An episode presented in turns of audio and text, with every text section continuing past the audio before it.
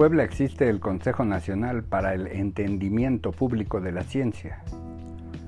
En 2021, en plena pandemia de COVID, publica en una edición de formato corto los textos finalistas de la convocatoria Escribir de Ciencia en Cuarentena. Si bien el texto científico de Andrea Hernández cuenta con méritos de sobra para la época en que se hizo la convocatoria, a la luz de la información posterior a tal impresión, tal ensayo científico pierde referentes por la ineludible confrontación entre la hipótesis manejada por Andrea y los datos médicos posteriores que permitieron a la Organización Mundial de la Salud declarar como superada la epidemia respectiva. Por cuanto hace a La Rosa de Jericó, cuento de José Luis Ramírez, escritor de ciencia ficción desde hace décadas, es una extensión de los muchos textos futuristas desde el milenio pasado dieron a conocer a este autor en foros literarios. En La Rosa confluyen los presupuestos de una temática inagotable de la ciencia ficción, el encuentro del pasado más distante y de la tecnología más avanzada.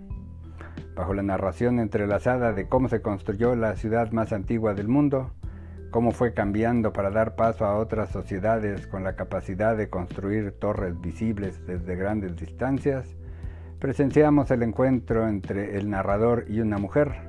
lo que lo lleva a cruzar los tiempos narrativos en la figura de un hombre que, cual filósofo experimental, se pregunta por qué siempre recordamos vivencias pasadas y nunca las que todavía tienen que ocurrir. Si su capacidad visionaria le permite regresar al inicio de la creación universal, no sorprende su propuesta relativa a la evolución de toda materia y energía del cosmos, pero en dirección contraria a la del tiempo. La divulgación científica buscada por el Consejo Nacional citado se correlaciona con la serie de novelas sobre el detective romano Marco Didio Falco, escritas por la notable Lindsay Davis, en cuya primera novela, La Plata de Britania, podemos advertir que, así como en el texto de José Luis Ramírez, los extremos temporales se juntan, también las costumbres derivadas del derecho romano se alcanzan con las actuales. En parte por la influencia jurídica de los conquistadores españoles en México, quienes se basaban en el derecho romano, y cuyo uso continúa en diversas figuras jurídicas en muchos países en parte por la naturaleza humana donde se busca resolver los conflictos de la manera más rápida posible, aunque no sea lo más justo. Así se advierte en la confrontación entre Falco como arrendatario y su arrendador. Al inicio de la aventura, el detective es golpeado por unos matones. Falco supone que ello se debe a su falta de pago en las rentas causadas, pero solo se trata de una manera de sacar al entrometido detective de un crimen de enormes proporciones. Por otro lado, la trama de esta magnífica novela, cuya buena manufactura catapultó hasta 20 tomos la saga de Falco, tiene que ver con la condición humana de buscar el propio bienestar incluso a costa de la paz social. Con mujeres hermosas de por medio, el detective Falco se inmiscuye involuntariamente en el robo de moneda imperial cuando el nuevo emperador Vespasiano tiene poco de haber llegado al poder de la mayor potencia de su época. La narración en primera persona muestra el flujo mental del personaje para hacernos ver que a veces una investigación se compone de una progresión de datos que conducen de uno a otro en una sucesión lógica, pero que a veces el azar es el que guía a los buscadores de la verdad criminal,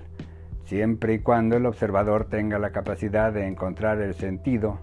a una situación con tantos datos de por medio. Así, Davis logra que el género detectivesco histórico resulte interesante en tanto hay una intriga por resolver, pero que termina siendo también una muy eficaz divulgación de información histórica para mostrar cómo la buena literatura de divulgación puede ser hecha en Puebla o en Europa, donde Davis es una autora reconocida en el género de la novela histórica. La importancia de la difusión del pensamiento científico es evidente, pero si se logra con textos entretenidos, mejor. Ya sea para un consumidor de novelas o para uno de cuentos breves,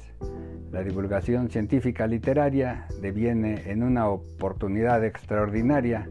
para hacer ver a los lectores que el arte y la ciencia comparten grado de importancia en el pensamiento humano. Busque en Instagram arroba libros-de-ricardo o en inglés arroba ricardo-books. Gracias y hasta la próxima.